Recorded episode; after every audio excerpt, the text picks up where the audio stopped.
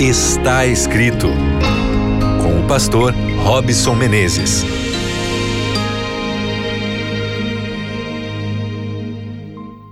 Olá, seja bem-vindo mais uma vez ao seu programa Está Escrito. Que prazer imenso estar aqui conectado com você, mesmo que à distância, juntos para através da palavra de Deus tirarmos lições importantíssimas para a nossa vida. Como é que você passou o dia hoje? Como é que estão aí as suas emoções?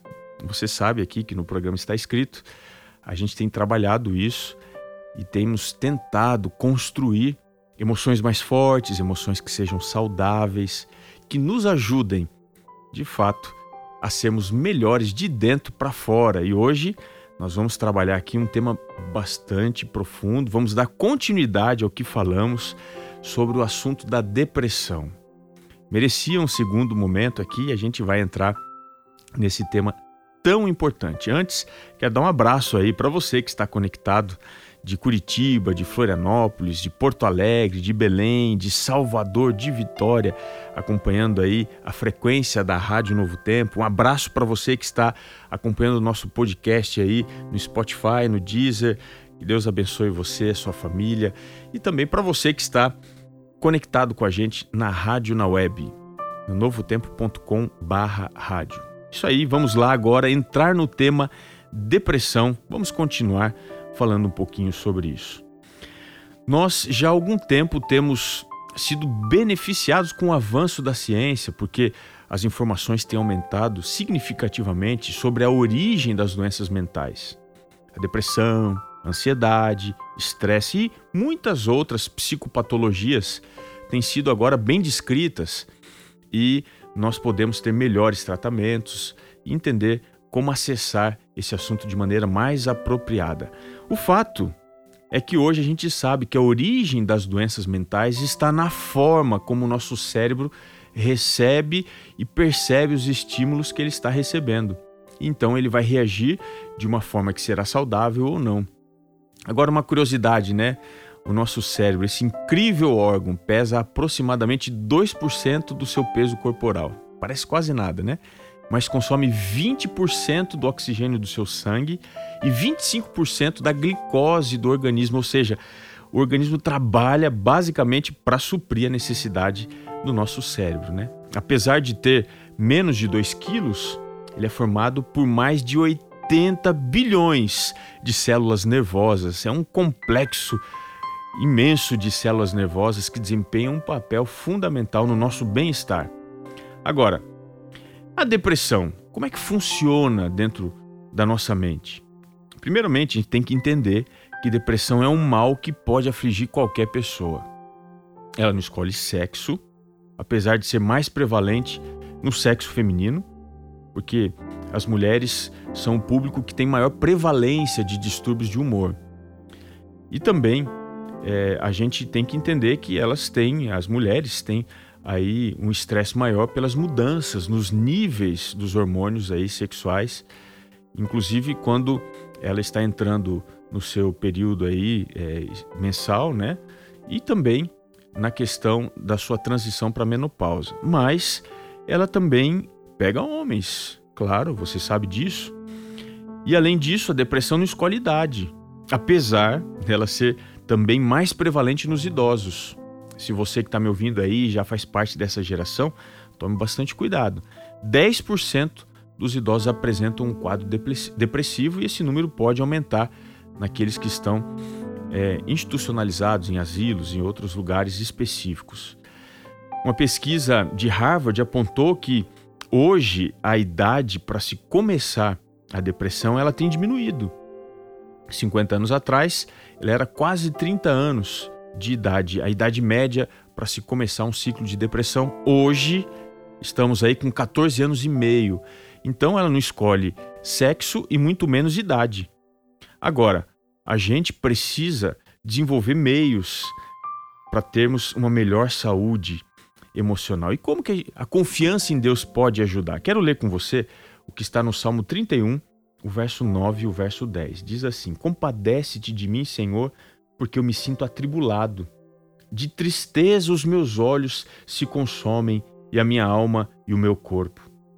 Gasta-se a minha vida na tristeza e os meus anos em gemidos. Debilita-se a minha força por causa da minha iniquidade, e os meus ossos se consomem. Aqui o salmista Davi está apresentando um quadro muito parecido com a realidade emocional de uma pessoa depressiva.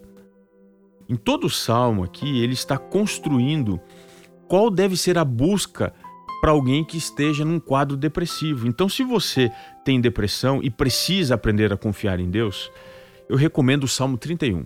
Vou explicar basicamente o que Davi coloca de maneira bem detalhada. Davi aqui ele fundamenta a busca por duas coisas. Primeiro, que existe duas diferentes formas de salvação de Deus. A primeira é a justiça divina. Quais são os benefícios da justiça divina para alguém que está dominado pela depressão? O verso 1 diz que nós podemos nos refugiar em Deus porque ele nos livra por sua justiça. Ou seja, Deus nos salva através da sua justiça. O verso 2 diz que ele é o nosso castelo forte, uma cidade forte que me salva. O verso 4 diz que ele me tira do laço que as pessoas ocultamente me armam.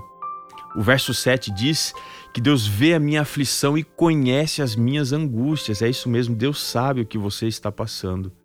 E, consequentemente, o que está no verso 8 pode ser uma verdade para você. Deus firma os meus passos, diz o salmista. Mas ele fala também no verso 14: Quanto a mim, eu confio em ti, Senhor. Preste atenção.